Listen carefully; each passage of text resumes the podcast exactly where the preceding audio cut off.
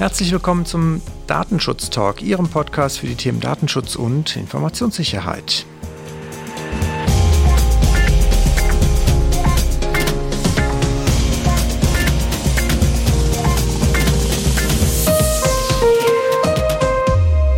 Mein Name ist Heiko Gossen und ich freue mich heute auf den zweiten Teil unserer Reihe zur Cloud Security. Wie in der letzten Woche begrüße ich ganz herzlich bei mir Carsten Mamola von der Kamasek. Hallo Carsten. Hallo Heiko, freut mich wieder hier zu sein. Wir haben letzte Woche schon ganz gut eruiert, worüber man alles nachdenken muss, bevor man in die Cloud geht, was auch so strategische Themen angeht, welche Cloud-Services möchte ich denn überhaupt nutzen? Wie kann im Zweifelsfall eine Verlagerung der Security-Fragen für mich als Betreiber meiner bisherigen Infrastruktur aussehen? Was kann ich auf den Anbieter verlagern bei den Security-Fragen? Jetzt haben wir das Thema Softwareentwicklung.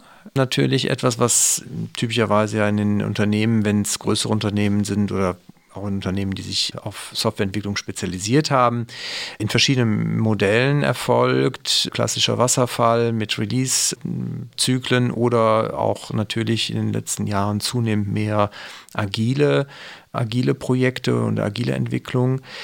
Du hast mir im Vorfeld erzählt, es ist grundsätzlich schon so, wenn ich in die Cloud gehe, ändert sich auch bei der Softwareentwicklung einiges. Jetzt bin ich natürlich sehr gespannt, was das ist und worauf muss ich achten, wenn ich halt in die Cloud gehe. Ja, genau. Guter, guter Punkt. Weil tatsächlich, ich würde gar nicht so sehr sagen, dass das nur dann der Punkt ist, wenn ich in die Cloud gehe. Eigentlich ist der, ist der Antrieb häufig genau umgekehrt gelagert. Also ich habe schon eine Agilität in der Softwareentwicklung. Das heißt, ich komme von einem klassischen Wasserfallmodell wo ich einzelne Releases pro Jahr äh, fest geplant habe und spezifiziert habe. Das war so, äh, ich sag jetzt mal, die, die alte Welt, wie man es früher gemacht hat. Mittlerweile möchte man ja tatsächlich mehr Flexibilität, mehr Geschwindigkeit in das Thema reinbringen. Das heißt, man entwickelt schon seit vielen Jahren häufig agil. Quam ist da so ein Beispiel. Und das möchte man natürlich dann auch in den IT-Betrieb übernehmen. Das heißt, man hat äh, häufig das, das Problem gehabt, die Entwickler waren dann wahnsinnig schnell und konnten ganz, ganz viel Software-Artefakte tatsächlich produzieren und äh, haben deutlich mehr Fahrt aufgenommen als in dem klassischen Re äh, Release-Modell. Aber man möchte tatsächlich das eben auch transportieren in die IT-Infrastruktur. Das heißt, dass man auch die Infrastrukturkomponenten eben mit der gleichen Agilität betreiben kann, wie äh, das, was quasi an Geschwindigkeit schon in der Softwareentwicklung abzubilden ist. Und das ist eigentlich die, die Herausforderung, wie schaffe ich das als Unternehmen? Und deswegen ist dann eben aus der Logik heraus entstanden, ja gut, das kriege ich mit meiner traditionellen On-Premise-Infrastruktur, also in meinem Datacenter oder in meinem Serverraum tatsächlich nicht mehr in der Geschwindigkeit abgebildet, weil das einfach auch den IT-Betrieb häufig von den Kapazitäten, von den Fähigkeiten auch überfordert. Dazu ist aber tatsächlich die Cloud ein, ein geeignetes Mittel, um äh, hier diese Geschwindigkeit einfach abzubilden, weil ich kann sehr flexibel, sehr dynamisch meine Infrastruktur neu bauen, erweitern, Kapazitäten ergänzen und das ist eben genau das, was, was eigentlich Hand in Hand geht mit dem, was ich in der Softwareentwicklung eigentlich erreichen möchte. Und da in dem Kontext ist natürlich dann die Herausforderung, also häufig nennt es sich dann äh, DevOps so als, als Stichwort. Das heißt, Development und Operations sollen zusammenwachsen. Das heißt, ich habe nicht mehr zwei Silos, die tatsächlich mehr oder weniger miteinander zusammen auf das gleiche Ziel hinarbeiten, sondern ich habe tatsächlich ein gemischtes Team. Und das ist eigentlich die, die Herausforderung zu sagen, ich habe tatsächlich Entwickler, die auch diese Ops-Perspektive, diesen IT-Betrieb tatsächlich verstehen. Und ich habe umgekehrt aber auch Leute oder, oder Mitarbeiter, die tatsächlich aus dem IT-Betrieb kommen, die aber auch verstehen, was will eigentlich ein Entwickler, was, was muss ich dem liefern, damit das tatsächlich funktioniert. Und dementsprechend aus diesen drei Aspekten, auf der einen Seite Entwickler, auf der anderen Seite Betrieb und auf der dritten Seite dann tatsächlich eben die Cloud, habe ich tatsächlich ein Gesamtbild, was eben diese Anforderungen abbilden kann. Und was da häufig nicht so ganz in erster Linie betrachtet wird, ist eben das Thema Security. Und da wird es eben spannend, weil Dev und Ops ist so das eine und Security liest man da schon mal nicht raus.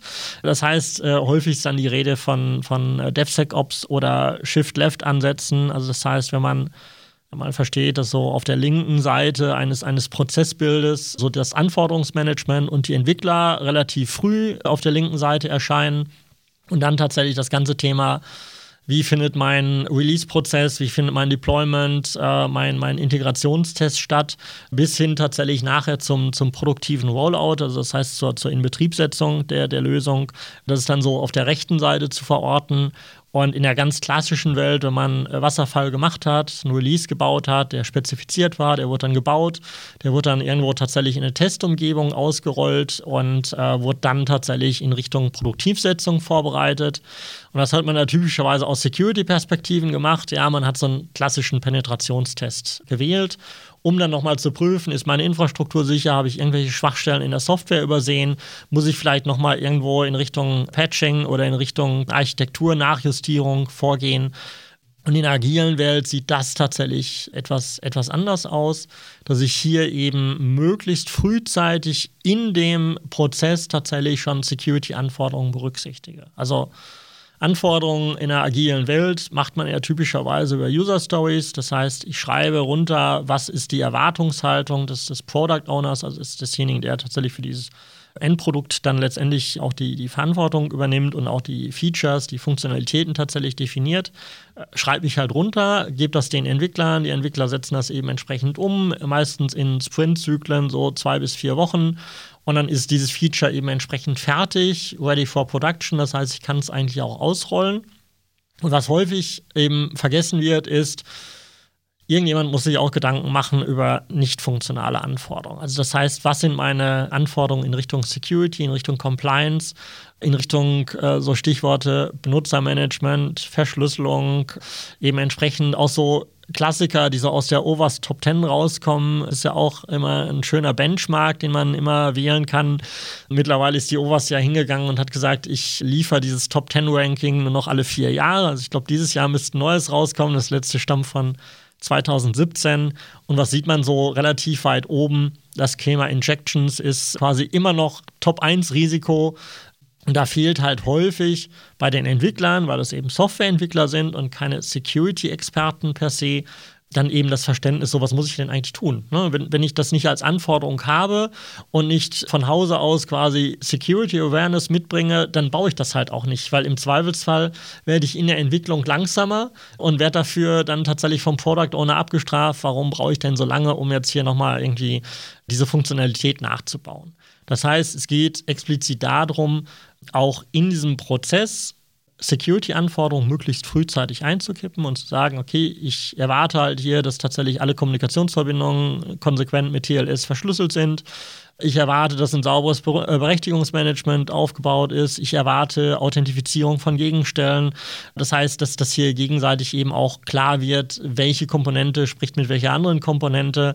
Und das sind Dinge, die, die häufig vergessen werden. Auch so Dinge wie Eingabevalidierung, dass, dass ich tatsächlich eben nicht blind den Informationen, die mir ein ein anderer Service oder eine andere Instanz quasi zuliefert, dass ich die einfach direkt übernehme. Und das sind so, schon mal so grob ein paar Themengebiete, wo man einfach sehr, sehr schnell nachjustieren kann und wo wir aus unserer Beratungserfahrung auch sehen, dass, dass dieser, dieser Schalter auch bei Entwicklern und auch bei Projektleitern und Product Ownern, der lässt sich relativ schnell umlegen. Das ist erstmal ein, ein Thema, was, was so in, ins Bewusstsein reinkommen muss. Ne? Also Overs Top 10 legt sich äh, typischerweise so ein, so ein Softwareentwickler nicht, nicht freiwillig unter das, äh, unter das Kopfkissen, äh, dass das verinnerlicht wird.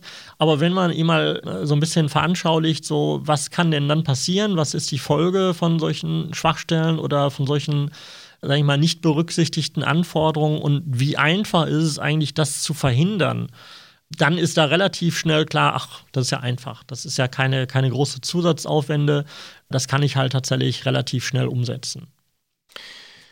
Also, was, was du sagst, ist im Prinzip die Cloud, der Cloud-Bedarf entsteht ein Stück weit aus eigentlich dem Wunsch, agiler zu werden in der Softwareentwicklung. In der Softwareentwicklung selber, im Gegensatz zum klassischen Release-Zyklus, habe ich jetzt nicht mehr diese enge Abforderung von nicht funktionalen Anforderungen, insbesondere dann jetzt hier in unserem Themenkomplex die Security-Themen.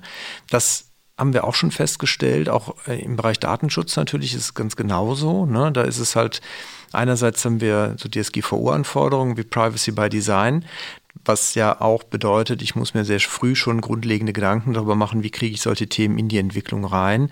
Security spielt da im Zweifelsfall genauso mit rein und dann gibt es halt noch ein paar Anforderungen, die darüber hinausgehen über den Datenschutz, aber letztendlich ist es das Problem schlechthin. Ich habe eine veränderte Entwicklung, die agiler wird, die nicht mehr so eng in der Lage ist, die Security- und Datenschutzanforderungen vorab abzufragen. Und was du jetzt sagst, ist halt, ich muss das sozusagen an der anderen Stelle auffangen in dem Moment, wo ich halt vor allen Dingen dann in eine agile Entwicklung gehe und bedingt, wie gesagt, ein Stück weit dann auch, um das Ergebnis der agilen Entwicklung schnell auch produktiv nehmen zu können, hinten raus die Cloud, weil die mir die Flexibilität bietet, am Ende schnell auch letztendlich das produktiv nehmen zu können. Jetzt hast du schon gesagt, der klassische Penetrationstest, der vielleicht früher bei Tests und der Abnahme noch gemacht wurde, der funktioniert jetzt nicht mehr. Wo, wo genau sozusagen scheitert das? Also ich meine, auch bei einer agilen Entwicklung, auch die wird ja sozusagen immer noch durch ein Staging oder wie auch immer oder ne, äh, laufen, bis es dann irgendwo auf einer produktiven Umgebung ist. Wo genau ist jetzt sozusagen der, der Knackpunkt, warum man über diese Quality Gates oder Checks, die man da hat, nicht mehr gehen kann? Ja, also der Penetration-Test ist jetzt nicht über Nacht schlecht geworden. Er war nur immer schon eine Ad-Hoc-Analyse. Das heißt, ich habe immer zu einem bestimmten Zeitpunkt X den Test durchgeführt und er war aussagekräftig für die Infrastrukturkomponenten, für die ja, Versionsstände, die ich zu diesem Testzeitpunkt tatsächlich bewertet habe. Das heißt, wenn ich im klassischen Release-Management vielleicht, äh, weiß ich nicht, drei, vier Releases pro Jahr geplant habe, konnte ich natürlich wunderbar sagen, ich mache, bevor ich die Produktivsetzung mache, tatsächlich einen Penetrationstest als Sicherheitsüberprüfung kamen im Regelfall immer ein paar Findings raus. Das heißt, ich hatte Maßnahmen, die ich zusätzlich umsetz, äh, umzusetzen hatte. Und ich hatte aber tatsächlich ein relativ großes Zeitfenster, um diese Maßnahmen umzusetzen. Mit der Agilität und der Geschwindigkeit, die ich dann in der Softwareentwicklung jetzt habe, habe ich tatsächlich diese Abstände drastisch verkürzt. Also das heißt, wo ich vorher bei vier Releases pro Jahr, sagen wir mal, jedes Quartal kommt eins raus, habe ich drei Monate Zeit und habe tatsächlich eine in, in dem Sinne stabile wenig veränderte Infrastruktur und Applikationslandschaft, habe ich hier tatsächlich unter Umständen innerhalb eines Sprintzykluses von, von zwei oder vier Wochen eine komplett andere Infrastruktur. Die besteht aus anderen Komponenten, aus anderen Versionsständen, aus anderen Softwareartefakten. Und das ist natürlich die Herausforderung, wie kriege ich da die Validität hin? Also letztendlich habe ich ja zwei Möglichkeiten. Wie kann ich so eine, so eine Sicherheitsüberprüfung durchführen? Ich hole mir halt einen Pentester, die sind mittlerweile immer noch sehr stark gefragt am Markt. Das heißt, ich kriege gar nicht die, die Möglichkeit, tatsächlich äh, alle zwei oder vier Wochen einen Pentester dazu äh, zu bekommen, um, um quasi eine Software oder eine Infrastruktur tatsächlich auf Herz und Nieren zu prüfen. Geschweige denn, dass ich ausreichend Zeit hätte, die notwendigen Maßnahmen für diese Infrastruktur tatsächlich dann umzusetzen umsetzen, bevor der nächste Sprintzyklus abgeschlossen ist. Also das heißt, diese Zeitfenster werden enorm klein und es war schon in der Vergangenheit so, dass dadurch, dass ich relativ weit am Ende des, des Entwicklungs- und Produktivsetzungsprozesses erst die Sicherheit berücksichtigt habe, dass das sehr aufwendig und sehr teuer werden kann, wenn in dem Moment feststellt, ich habe tatsächlich einen Fehler, eine Schwachstelle, die ich tatsächlich nochmal am Reißbrett vielleicht nochmal neu korrigieren muss und dann nochmal neue Entwicklung draufsetzen muss. Und das heißt, die, um diese Geschwindigkeit beibehalten zu können, ohne Sicherheitsanforderungen zu, zu kompromittieren, ist es notwendig geworden, möglichst frühzeitig die Sicherheitsanforderungen direkt in der Entwicklung zu berücksichtigen. Und das heißt halt auch, ich habe hier in dieser sogenannten CI-CD-Pipeline, also Continuous Integration, Continuous Deployment. Das ist also das, womit ich in einer, in einer DevOps-Umgebung tatsächlich meine Software entwickle und tatsächlich durch die verschiedenen Phasen dann bis zur Produktivsetzung begleite habe ich die Möglichkeit, in meiner CI-CD-Pipeline auch Security-Toolsets tatsächlich zu verwenden. Also das heißt, ich habe in jeder Phase die Möglichkeit, auch Security-Anforderungen, wenn ich sie denn einmal definiert habe, auch zu überprüfen, zu validieren Und dementsprechend ist das eigentlich ein Konzept, was nicht nur der Geschwindigkeit zuträglich ist, sondern auch dazu beitragen kann, die Zusatzaufwände für Security in den Softwareentwicklungsprozessen auf ein, ja, ich sag jetzt mal, erträgliches Mark äh, Maß zu reduzieren. Und das ist eben die, die, die Besonderheit dabei. Deswegen ist es wichtig, die Entwickler auch mit ins Boot zu nehmen und jetzt nicht hm, da das klassische Fingerpointing und ja, die Entwickler sind schuld, weil die haben die Security-Anforderungen nicht umgesetzt. Die konnten die gar nicht umsetzen, weil gar keine definiert waren. Und das heißt, an, an zwei Stellen muss man nachjustieren. Auf der einen Seite sehr, sehr zeitnah tatsächlich auch die Geschäftsanforderungen, um die nicht funktionalen Komponenten quasi zu erweitern, wo dann eben Security drin steht. Und eben dann tatsächlich die Entwickler, dass, dass die eben diese nicht funktionalen Komponenten auch umsetzen können, berücksichtigen können das im, im Mindset tatsächlich, im, im Kopf quasi zu verinnerlichen. Und für, das, für die reine Umsetzung gibt es ganz, ganz viele Hilfsmittel. Also die kosten noch nicht mal alle unbedingt ganz, ganz viel Geld. Es gibt relativ viel Open Source Tools an der Stelle. Das ist leider auch so ein Stück weit die, die, die Krux dabei. Es gibt hunderte bis tausende von Tools. Also das heißt, es geht dann auch ein Stück weit darum herauszufinden, welches Tool passt denn idealerweise schon in die verwendete CI-CD-Pipeline rein und nutze ich halt beispielsweise mal so ein Sonar Cube, um mal ein Beispiel zu nutzen, äh, zu, zu verwenden, um beispielsweise ein, äh, ja, ein Software-Testing tatsächlich auch äh, automatisiert abzulaufen. Das heißt, mit jedem, mit jedem Commit, mit jedem Deployment kann ich tatsächlich auch diesen Scanner mit anwerfen und der liefert mir tatsächlich auch die Findings. Das heißt, es ist ein Stück weit ein automatisierter Pentest, wenn man so will, aber relativ früh in der in der Entwicklungspipeline. Und das sind natürlich einfach Dinge, die sind tatsächlich erstmal eine Veränderung im Kopf. Also ich muss Security in solchen Projekten, in solchen Konstruktionen neu denken oder zumindest anders denken. Also neu ist es gar nicht, sondern ich muss es halt einfach nur anders implementieren als in der Vergangenheit und kann dann natürlich diese, diese Geschwindigkeit beibehalten, ohne dass erst am Ende auffällt, ach, das kann ich gar nicht äh, produktiv setzen, weil hier ganz, ganz viele ungefixte äh, Schwachstellen tatsächlich entsprechend in der Software enthalten sind. Also im Prinzip muss ich gucken, dass ich die Security-Tests, die vielleicht bei einem klassischen vierteljährlichen Release, vielleicht noch in weiten Teilen manuell gemacht wurde, jetzt wirklich in diesen Prozess automatisiert mit einbaue. Vor allen Dingen dann nicht nur funktionale Tests, sondern vor allen Dingen auch die Security-Tests als nicht funktionale Tests definiere, damit ich halt diese Vorgaben, die ich vielleicht vorne im Projekt mal gemacht habe, dann auch wieder abprüfen kann und damit aber auch den Prozess aus der Entwicklersicht nicht behindere, weil man letztendlich sehr schnell das Ergebnis hat und auch sieht als Entwickler, was muss ich jetzt wieder anpassen und verändern und somit dann auch die äh, Sprints im Zweifelsfall nicht gefährde, was jetzt die Timelines angeht. Korrekt, ja. Jetzt hattest du im, im Vorgespräch mir auch noch einen Begriff um die Ohren gehauen, den ich bisher noch nicht kannte. Infrastructure as a Code ja. in diesem Zusammenhang. Was bedeutet das? Worauf muss ich da achten, wenn ich zum Beispiel CISO in einem mittelständischen Unternehmen bin und jetzt diese Cloud-Thematik und Entwicklungsthematik da vor mir habe. Ja, also die, die Herausforderung ist natürlich äh, immer das, das Thema Geschwindigkeit. Das hatten wir ja auch schon, schon erwähnt äh, in, der, in der Softwareentwicklung. Also das kommt aus dieser, dieser Feder und hat natürlich auch so den Ursprung in den USA, wo man natürlich gerade bei den Startups sieht, die haben eine enorme Entwicklungsgeschwindigkeit und das ist äh, eigentlich so der, der, der Maßstab, wo man sagt, das muss ich tatsächlich eben auch beibehalten, um jetzt tatsächlich das, das eben in die, in die Wettbewerbsfähigkeit zu bekommen, um da tatsächlich eben auch den Anschluss nicht zu verlieren. Und wir hatten vorhin schon DevOps und DevSecOps kurz, kurz gestriffen und wie so eine CI-CD-Pipeline aussieht und wie ich mit Security-Anforderungen umgehe. Und da ist tatsächlich auch so ein, so ein, Stück weit ein, ein Umdenken erforderlich, weil in der klassischen Welt mache ich halt sehr klassisch Patch-Management. Also das heißt, ich aktualisiere die Software regelmäßig, hief die auf einen neuen Versionsstand, spiele Hotfixes ein, um tatsächlich eben die Schwachstellen, die in der Software eben entsprechend vorliegen, tatsächlich zu, zu mitigieren und, und da tatsächlich eine neue Version mit, mit ohne Sicherheitslücken quasi auszurollen.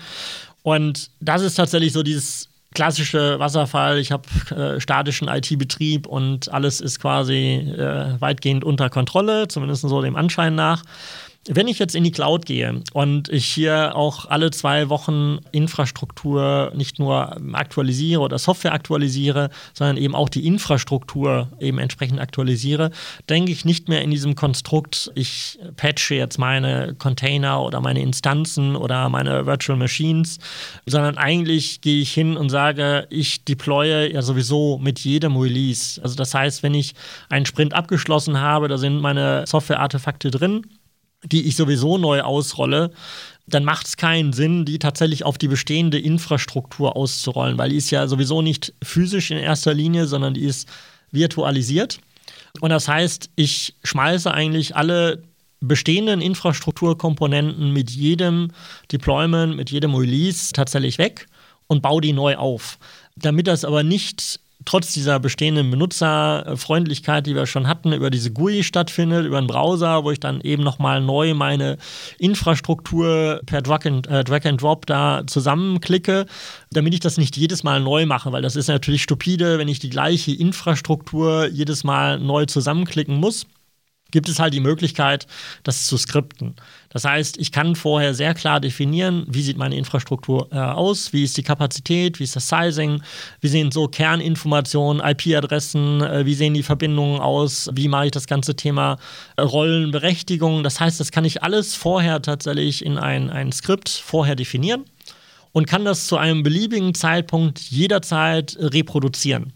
Und das ist genau das, was man macht. Also das heißt, äh, wenn ich eine, eine Infrastruktur verwende, sagen wir mal, das sind alles Red Hat Enterprise Linux Instanzen, und die ziehe ich mir aus dem sogenannten Golden Master, also das heißt, das, was mir mein Cloud Service Provider entweder vorgibt oder ich selbst quasi implementiert habe, dann sind die per Definition erstmal auf dem aktuellstmöglichen Stand. Das heißt, die haben keine Notwendigkeit, die zu, zu patchen, sondern die sind halt entsprechend auf dem, dem aktuellstmöglichen Stand mit allen Hotfixes drin und idealerweise auch gehärtet. Also das heißt, dass ich schon eine per se sichere Konfiguration in der Infrastruktur habe, nur die Dienste auf den Infrastrukturen laufen, die ich verwenden möchte. Das sind alles Dinge, die kann ich tatsächlich vorher vordefinieren. Und ich kann auch prüfen, ob meine Infrastrukturkomponenten, die ich neu hochziehe, tatsächlich gewissen Sicherheitsanforderungen Genüge tun. Beispielsweise ist Versionsstand mindestens mal Version XY, ist tatsächlich Dienst äh, ABC abgeschaltet oder ist er aktiviert sind Firewall-Regeln beispielsweise auf dem aktuellen Stand. Das sind alles Dinge, die kann ich sehr einfach definieren über ein Skript, kann auch prüfen, kann halt tatsächlich auch da eben Stopper einsetzen, in dem Sinne, wenn eine Anforderung nicht erreicht ist, dann darf das Deployment tatsächlich nicht erfolgreich stattfinden. Das ist tatsächlich alles so Infrastructure as Code. Und insofern habe ich gar keine Notwendigkeit mehr, meine Infrastruktur als gegeben vorauszusetzen und die über Jahre lang tatsächlich äh, statisch vor, vorliegen zu haben und dann jedes Mal patchen zu müssen und dann immer tatsächlich nicht die letztendliche Gewissheit zu haben, wie verhält sich das mit den Abhängigkeiten, funktioniert das mit den gepatchten Komponenten, gibt es irgendwo Artefakte, dass das Patching schief läuft oder dass Abhängigkeiten nicht, nicht abgebildet werden können. Das kann ich tatsächlich ausschließen, indem ich sage, ich rolle jedes Mal eine komplett neue, frische Infrastruktur aus, die auf dem aktuellsten Stand ist die gehärtet ist, wo ich auch das, das äh, wunderbar, um Compliance abzubilden, in entsprechende Logs, in entsprechende Protokolle tatsächlich abbilden kann, im Sinne von, ich habe ein, eine Evidenz, die ich vorzeigen kann, wo tatsächlich sichergestellt ist, dass meine Sicherheitsanforderungen für diese Infrastruktur abgebildet sind. Und das kann ich mittlerweile mit leichten Anpassungen sogar cloud-unabhängig bauen. Also das heißt, ich könnte mir in naher Zukunft auch vorstellen, eine Infrastruktur, die ich heute in der AWS hochgezogen habe, dass die morgen in der Azure läuft oder bei einem, bei einem deutschen Provider, bei der Telekom, bei, bei Gridscale, bei wem auch immer. Und das ist natürlich der Charme, der auf der einen Seite auch verhindert, dass ich so einen, so einen klassischen Vendor-Login, so eine Abhängigkeit von einem Dienstleister aufbaue und auf der anderen Seite tatsächlich auch ja, schon mal so gedanklich in Richtung Spot-Market gehen kann, wo sind denn gerade so die Infrastrukturkosten am niedrigsten und ich dann tatsächlich relativ leicht von einem Cloud-Service-Provider zum nächsten springen kann, ohne dass ich hier tatsächlich großartig meine Infrastruktur neu verschieben muss an der Stelle. Okay, bevor jetzt alle direkt anfangen und äh, anfangen jetzt die Provider hier äh, hin und her zu springen, muss ich doch nochmal an das Thema Datenschutz erinnern. da könnte man, ist auch in der, in der Cloud angekommen. Also ich nutze quasi Einwegverpackungen, statt halt äh, meine Dinge zu reparieren und zu, zu spülen. Also die Komponenten werden nicht geupdatet, sondern ich lösche sie quasi und ersetze sie durch ein neues und das kann ich halt skripten. Dadurch schaffe ich das halt ohne viel manuellen Aufwand. Für, also setzt natürlich voraus, meine Daten sind getrennt in, in anderen Systemen, ja. die sind dann im Zweifelsfall nicht davon betroffen, dass ich sie ständig austausche. Auf der anderen Seite, wenn ich jetzt, wie gesagt, ich bin jetzt nicht so der, der äh, Cloud-Experte, aber für mich gedanklich ist das schon irgendwo natürlich auch in diesen Skripten notwendig, dass ja irgendwie Authentifizierungsinformationen zum Beispiel drin stehen. Das bedeutet daraus der Security-Sicht heraus auch, dass ich mir da wieder mehr Gedanken darüber machen muss, wie solche Skripte vielleicht auch geschützt sind vor unberechtigten Zugriffen, weil sie wiederum vertrauliche Informationen beinhalten. Korrekt. Also das ganze Thema Secrets äh, Management, also wie gehe ich mit Passwörtern, Zertifikaten und ähnlichen Zugangsdaten tatsächlich um, die sollten tatsächlich nicht in solchen Skripten sein. Das ist auch häufig so ein, ein Finding, was, was wir bemerken. Das wird dann noch unschöner, wenn das äh, auch Skripte sind, die in öffentlich einsehbaren Repositories gespeichert werden. Also im Klartext dann irgendwo auf GitHub irgendwelche Zugangsdaten zu Cloud-Instanzen oder ähnliches abgebildet sind. Leider kein, kein Einzelfall und leider immer, immer unschön. Aber genau das sind Dinge, die muss ich natürlich berücksichtigen und das gehört typischerweise eben nicht in das Skript rein. Also das heißt, der Authentifizierungsprozess, der sollte dann eben nicht über dieses Skript gelöst werden, sondern muss dann tatsächlich als Vorschritt quasi an anderer Stelle definiert sein, bevor ich dann tatsächlich dieses Skript in dem jeweiligen Benutzerkontext dann eben entsprechend auch loslaufen lasse. Okay, das scheint mir eine gute Überleitung äh, schon zu unserer nächsten Folge zu sein, nämlich was sind so typische Fälle, die man in der freien Wildbahn oder in eurer beruflichen Praxis so erlebt und Dinge, die man halt eigentlich vermeiden könnte. Das wollen wir uns beim nächsten Mal angucken. Carsten, dir schon mal ganz herzlichen Dank für den heutigen Input. Wieder sehr spannend, sehr viel gelernt. Also von daher, glaube ich, wird es nächste Woche auch wieder sehr interessant werden, wenn wir drauf schauen, was halt so typische Fallstricke sind, die bei Cloud-Lösungen insbesondere dann auch auftauchen können. Sehr gerne. Ich freue mich drauf. Gibt spannende Insights. Ihnen einen schönen Resttag natürlich. Wir hoffen, Ihnen wieder ein bisschen auch letztendlich neuen Input geben zu können heute mit der Folge und wir freuen uns natürlich sehr drauf, wenn Sie nächste Woche wieder mit dabei sind. In diesem Sinne auch Ihnen einen herzlichen Dank und bleiben Sie uns gewogen. Auf bald. Bis bald.